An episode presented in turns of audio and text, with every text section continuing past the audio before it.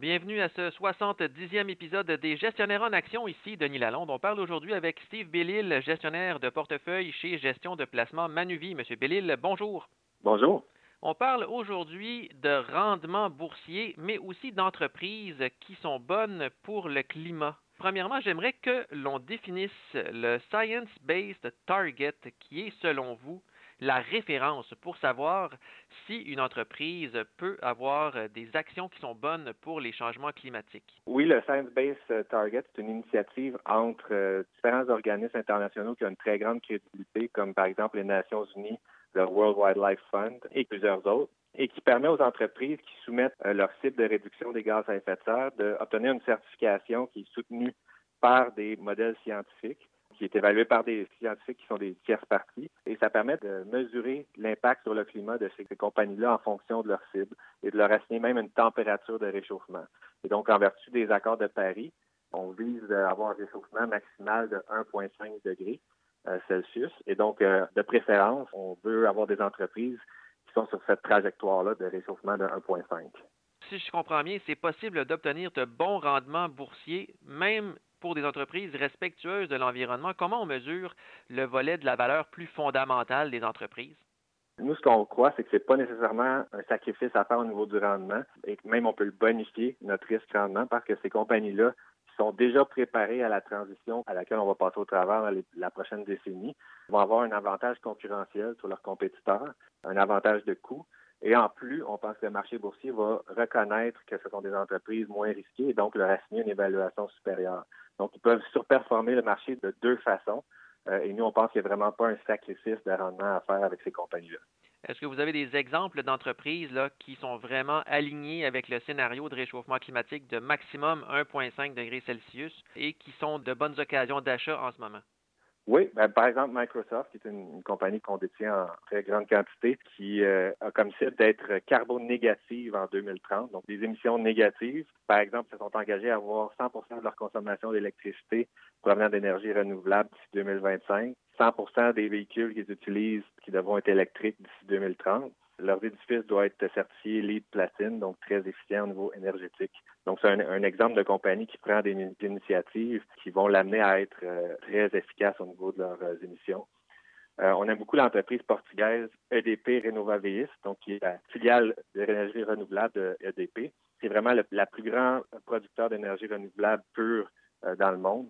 Euh, qui vraiment permet à plusieurs euh, compagnies de réduire leurs émissions en utilisant leur énergie, évidemment. Mais en plus, la compagnie est carboneutre dans ses propres opérations. Donc ça, c'est un profil qui est intéressant parce que ça leur permet d'avoir une opportunité de croissance dans le développement d'énergie renouvelable en plus d'être eux-mêmes propres. Une compagnie qu'on aime bien aussi est la compagnie de télécommunications KPN qui est aux Pays-Bas qui a eu quelques problèmes dans le passé parce qu'ils sont un peu trop éparpillés dans différents pays. Mais ont restructuré leurs opérations au cours des dernières années pour vraiment se centrer sur le marché où ils sont dominants, soit les Pays-Bas. Euh, et depuis ce temps-là, la performance de la compagnie s'est vraiment améliorée. Il offre un dividende de presque 5% qui est intéressant. Et en plus, c'est une compagnie qui est déjà carboneutre depuis 2015. Tous les véhicules qu'ils utilisent sont électriques à 100% et ils visent de réduire de 44% leur consommation d'énergie de 2030 par rapport à 2010. Donc, des cibles vraiment euh, intéressantes et ils ont les moyens de leur ambition. La dernière dont je vous parlerai, qui est aussi très intéressante fondamentalement, est S&P Global, qui est euh, une compagnie qui donne des codes de crédit, entre autres, qui offre dans un oligopole, donc qui a des barrières à l'entrée très élevées. C'est une compagnie de très haute qualité. Euh, mais en plus, c'est une compagnie qui a déjà réduit de 30% ses émissions de gaz à effet de serre en 2018 par rapport à 2013 et qui cible un autre 10% d'ici 2023 notamment surtout euh, en étant plus efficace au niveau des édifices qu'elle occupe. Et est-ce qu'il y a des entreprises canadiennes ou québécoises qui ont déjà adhéré à ce mouvement-là? Oui, en effet. Il y a, euh, entre autres, le Canadien national, donc les chemins de fer, qui a soumis ses cibles euh, il, y a, quelques années. il y a aussi Cogeco, il y a quelques jours, qui s'est engagé à soumettre des sites de réduction dans un avenir rapproché. Donc oui, on voit de plus en plus d'entreprises canadiennes qui se joignent à cette initiative-là la minière Newmont, là, il n'y a pas longtemps, euh, donner ses cibles d'ici 2030.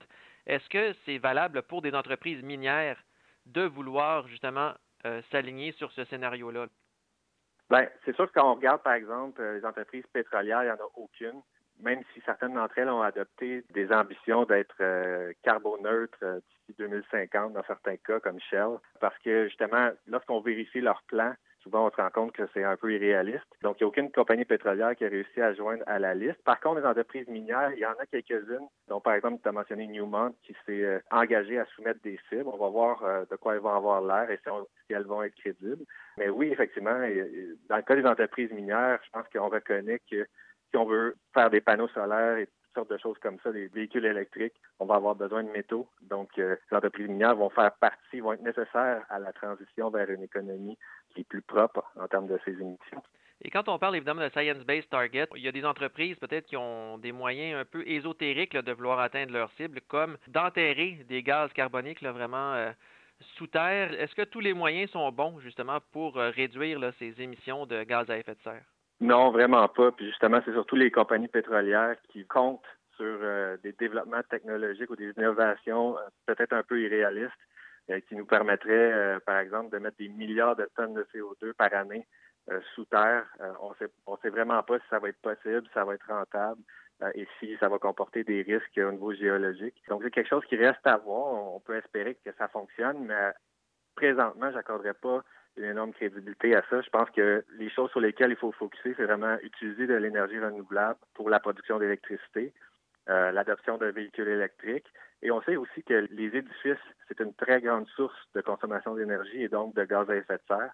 Donc, avoir des édifices qui sont plus éco-énergétiques, qui ont des meilleures isolations, notamment au niveau des fenêtres, qui utilisent des systèmes de ventilation qui sont plus efficients. Ça doit être un gros focus pour beaucoup de grandes entreprises. Donc, c'est une autre, une autre façon d'y arriver aussi. Je vous remercie beaucoup, M. Bellil. Ça me fait plaisir.